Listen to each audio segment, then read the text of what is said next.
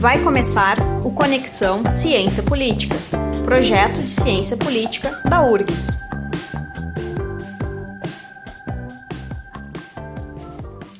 Saudações, pessoal, sejam bem-vindos. Eu sou Luciano Miranda, professor do Departamento de Ciência Política da Universidade Federal do Rio Grande do Sul, e neste podcast vou abordar o tema Redes do Cinema Novo. Recentemente completaram-se os 40 anos da morte do cineasta Glauber Rocha e os 60 anos do surgimento do cinema novo. Os cineastas do cinema novo são conhecidos como cinemanovistas. Glauber foi um dos grandes líderes cinemanovistas. Também recentemente foi lançado o livro Das Redes ao Estado, o capital político no cinema novo, escrito por mim e que conta a história dele e de outros cinemanovistas de destaque, por meio de suas redes em que articularam a constituição de capital político. Os cinemanovistas se distinguiram de outros cineastas por buscarem oferecer um projeto à instituição estatal brasileira e aderirem a uma cultura política nacional popular, isto é, variações do nacionalismo. Perceberem-se como intelectuais compartilhando visão politicista da cultura acarretou atuação semelhante a outras gerações de intelectuais brasileiros imbuídas de missão a determinado projeto de nação. Pelo viés cultural, buscaram a elevação do estatuto cultural do cinema por um lado, de modo que fosse reconhecido seu valor artístico mediante filmes que expressaram, por outro, um país em suas contradições, desigualdades e movimentos do povo, desde diferentes recortes como ator central às narrativas. Pelo viés político, buscaram a organização da cadeia produtiva do cinema, não somente a fim de disciplinar o circuito produção, distribuição, exibição, como efetivamente projetarem e realizarem uma estrutura institucional estatal que organizasse e financiasse esse circuito. Êxito obtido na Embrafilme, empresa brasileira de filmes, fundada em 1969. Então foram cineastas preocupados com a dimensão artística de seus filmes e o seu valor como autores, que não abriram mão da dimensão comercial associada ao Estado, sem que essa operação político-econômica implicasse descrédito ao seu movimento político-cultural. A formação de redes é central ao sucesso do núcleo duro do cinema novo puderam fazer parte de algumas delas em grande medida por causa de onde e quando nasceram. No entanto, atuaram de modo efetivo e eficaz ao estabelecimento de vínculos junto a outras redes, com destaque aquelas articuladas a partir do estrangeiro. Portanto, os cinemanovistas ocuparam múltiplas posições em redes diversificadas no tempo e no espaço. As redes, de acordo com Frederic Savicki, são cadeias de relações interindividuais, como conjunto dos círculos sociais pré-constituídos e mais ou menos estruturados a que pertence um indivíduo. Isto é, família, localidade, local de trabalho, pertencimento a uma administração, uma nação, etc. Portanto, essas redes se constituem ao longo da história e se desdobram desde gerações anteriores até as futuras. O cinema e a política quase sempre estabeleceram relações entre si. No entanto, com frequência, essas relações se restringiam àquelas junto a aparelhos de Estado, a fim de que fossem atendidas demandas para a manutenção da atividade cinematográfica. Nos anos 1960, todavia, os cineastas passaram a aderir a ideias que visavam intervir na sociedade com o objetivo de transformá-la. Mas ao cinema não bastava a adesão àquelas ideias. Ele deveria estar compromissado a ser instrumento para a transformação. Em 1966, o então jovem e comunista cineasta Marco Bellocchio, na revista Cahiers du Cinéma, relacionava o cinema político à atuação de cineastas brasileiros conhecidos por integrarem o cinema novo. De acordo com seu posicionamento crítico, o cinema deveria ser político, em particular no interior de um país subdesenvolvido como o Brasil. A violenta necessidade de modificar a realidade que lhe dá existência atribuiria o valor do cinema novo. Para tanto, um cinema político seria aquele que interpreta uma realidade de classe com uma objetividade absoluta, a fim de provocá-lo. A gênese social do núcleo dos cineastas do cinema novo se deu em conjuntura política e econômica de otimismo, durante período democrático e de intervencionismo estatal desenvolvimentista no governo de Juscelino Kubitschek, em sequência ao processo de industrialização iniciado no de Getúlio Vargas. Os cinemanovistas, a exemplo de outros cineastas, orientaram-se ao controle de aparelhos de Estado. No entanto, o grupo Cinema Novo apresentava objetivo diferenciado haja vista buscar oferecer à instituição estatal um projeto no sentido definido por Daniel Pecot com relação à missão dos intelectuais no Brasil. Por outro lado, encontraram na cidade do Rio de Janeiro uma infraestrutura para a produção de filmes e a proximidade ao poder estatal em momento derradeiro de seu status de capital federal. Importante também foi a influência do modernismo e os diferentes sentidos em disputa na geração dos anos 1920 para a definição do nacionalismo. É por meio do modernismo que o cinema passa a ser problematizado culturalmente no Brasil. Antes disso, o cinema era considerado mera técnica, ou pouco além de registro realista de imagens, em atividade orientada primeiramente a ganhos econômicos, ou seja, um signo do progresso técnico e social na ordem capitalista do século XX. Já entre os anos de 1950 e 1960, ocorreu o processo de socialização dos cinemanovistas, pelo qual adquiriram ou reforçaram um aprendizado político-cultural. Já entre os anos de 1950 e 1960, ocorreu o processo de socialização dos cinemanovistas, pelo qual adquiriram ou reforçaram um aprendizado político-cultural. Isso foi possível por terem frequentado certas escolas, atuarem ou estarem próximos de atividades jornalísticas, participarem de cineclubes e da militância estudantil, que, em medida variada, se referiram a polos de influência católico e comunista.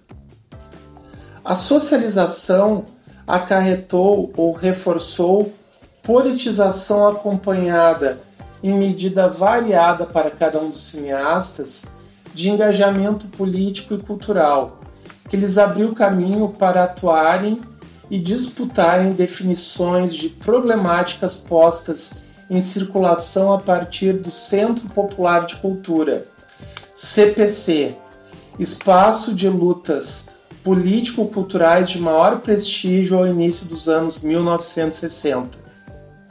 Especificamente, procuraram a definição do cinema legítimo por meio do emprego de noções políticas. Essa participação, combinada com as ideias associadas à sua filmografia, forneceu aos cinemanovistas reconhecimento político que seria de utilidade para os mesmos na conjuntura de crise que culminou com o golpe de Estado de 1964. Apesar das dificuldades e incertezas causadas por este acontecimento, a adaptação ao regime militar foi facilitada por vínculos junto àquelas redes.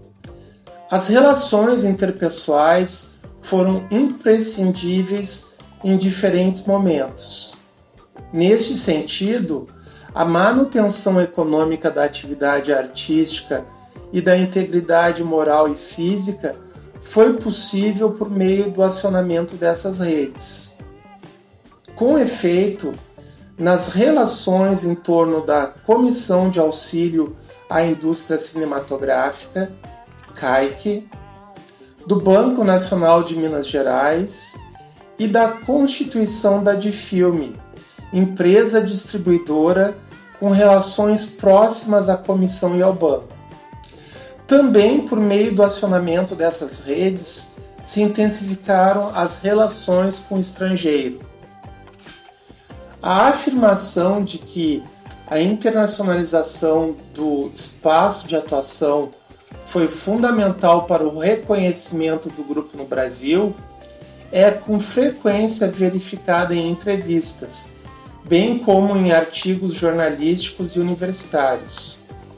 O aparente paradoxo do reconhecimento interno a partir da consagração internacional não é surpreendente na medida em que se tem em conta, de acordo com Silvia Sigal, que nas sociedades periféricas, haja vista suas frágeis hierarquias internas de legitimação das expressões culturais, face apelo a instâncias exteriores de consagração, pelas quais são importados os seus critérios de valorização dos produtos culturais e dos seus produtores.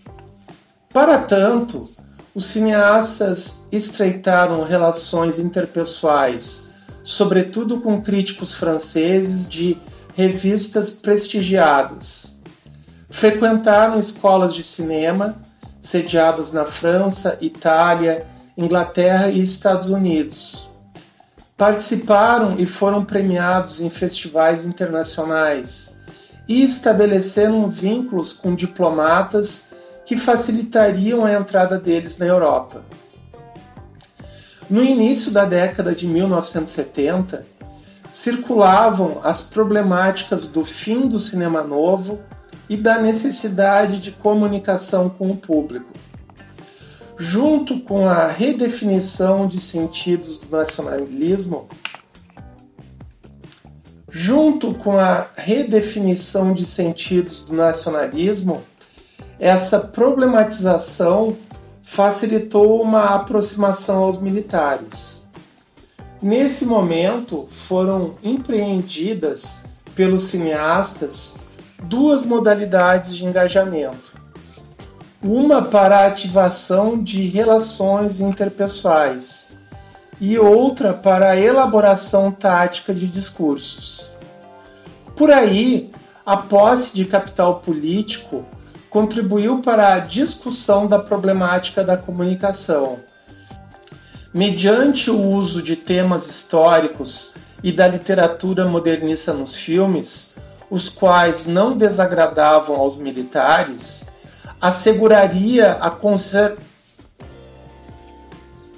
mediante o uso de temas históricos e da literatura modernista nos filmes, os quais não desagradavam aos militares, asseguraria a conservação da legitimidade cultural dos cineastas em tela. Enfim, ao passo que a coalizão dirigente internacionalista obteve legitimidade no Brasil pelo desenvolvimentismo, justificado por meio do emprego de retórica nacionalista, os cineastas interessados nele incluir a atividade cinematográfica explicitaram a adesão ou conciliação a essa tônica nacionalista. A definição do cinema legítimo, mediante o uso de noções culturais em termos políticos, adquiriu contribuição da sua própria atividade política baseada no pertencimento a redes, cujo acionamento possibilitou a mobilização de recursos simbólicos e materiais. Por meio da ativação de relações interpessoais e da elaboração tática de discursos, foram capazes de adaptar-se à conjuntura política que lhes era de início desfavorável, aproximando-se aos militares. Desse modo, os cineastas conduziram-se ao êxito político no processo de transição da produção de bens simbólicos contestatária à gestão de recursos, culminando com a nomeação do cineasta Roberto Farias à direção da Embrafilme em 1974.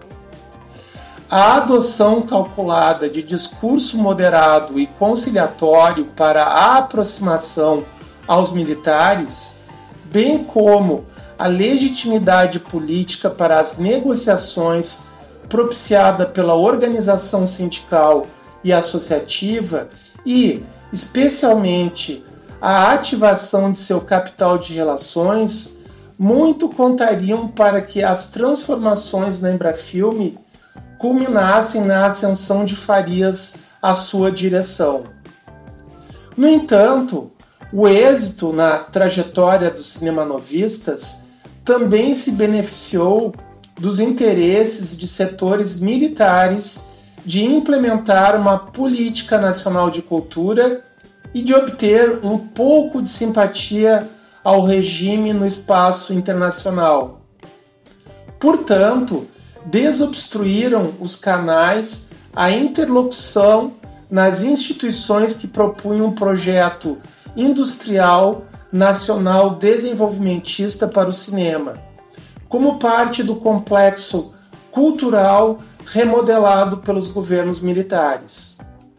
A extensão desse processo sociopolítico, em que jovens aspirantes a cineastas se deslocaram de posição heterodoxa, vindo a constituir-se nova ortodoxia, dependeu de sua capacidade para além dos recursos materiais de mobilização de recursos simbólicos, especialmente caracterizados pela redefinição de noções e problemáticas postas em circulação. Essa aptidão tornou-se possível por sua elevada posse de capital cultural, que contribuiu para vínculos a redes. Dito de outro modo, as evidências demonstradas confirmam que os vínculos a redes, facilitados pela posse de certos capitais sociais, foi condição para a influência junto a espaços institucionais estatais. Constituintes de uma elite que dispunha de recursos escassos na sociedade e desigualmente distribuídos, portanto, de que não podiam dispor atores sociais que não detinham tais privilégios, o Estado estava, num certo sentido, a seu dispor, sendo suficiente que preenchessem determinados requisitos, ou seja, bastando que mobilizassem aqueles recursos por meio do acionamento das redes adequadas para tanto. Em suma, enfim, uma história de sucesso, repleta de detalhes cujo espaço falta aqui. Portanto, encerro. Obrigado por nos acompanhar e até o próximo podcast da série Conexão Ciência Política. Obrigada por ouvir o Conexão Ciência Política e até o próximo episódio.